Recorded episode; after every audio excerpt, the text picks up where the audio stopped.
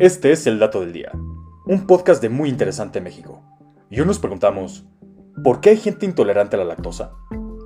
Cuando uno crece parece que la edad adulta se vuelve sinónimo de intolerancia a la lactosa, y realmente es mucho más normal de lo que crees. La intolerancia a la lactosa se produce porque el organismo de determinadas personas no fabrica una enzima llamada lactasa, o al menos no en la cantidad adecuada, por lo que no pueden digerir la lactosa presente en todos los lácteos.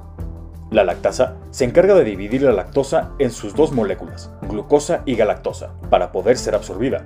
Si esto no sucede, la lactosa sigue su camino sin ser absorbida, produciendo fermentación y gases. Pero también existen otros síntomas como dolor, sonidos de movimientos intestinales, diarrea y, en casos extremos, vómito y estreñimiento. La deficiencia de lactasa es variable entre las personas intolerantes. La mayoría de los pacientes intolerantes pueden soportar la ingesta de al menos 12 gramos de lactosa, equivalente a un vaso de leche. Pero en realidad, muchas personas se quejan de alteraciones intestinales con ingestas inferiores a esta cantidad, por lo que se debería limitar la ingesta de lactosa diaria a la dosis personalizada que no produzca efectos secundarios. Pero no todo son malas noticias. Los productos fermentados se toleran mucho mejor porque las bacterias ya han hidrolizado la lactosa. Por eso algunos productos como quesos curados o derivados del yogurt son mucho más digeribles si se es intolerante a la lactosa.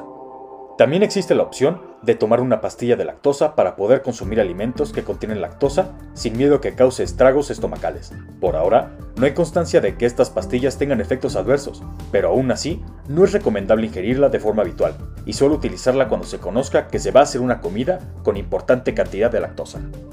Una creencia muy popular es que si dejas de consumir lácteos, eventualmente te volverás intolerante a la lactosa. Pero hasta ahora no hay estudios que confirmen esta teoría, así que si no has presentado ningún síntoma, puedes seguir disfrutando de un vaso de leche. Y este fue el dato del día. No olvides suscribirte gratis a nuestro podcast y seguir todos nuestros contenidos en muyinteresante.com.mx. Hasta la próxima.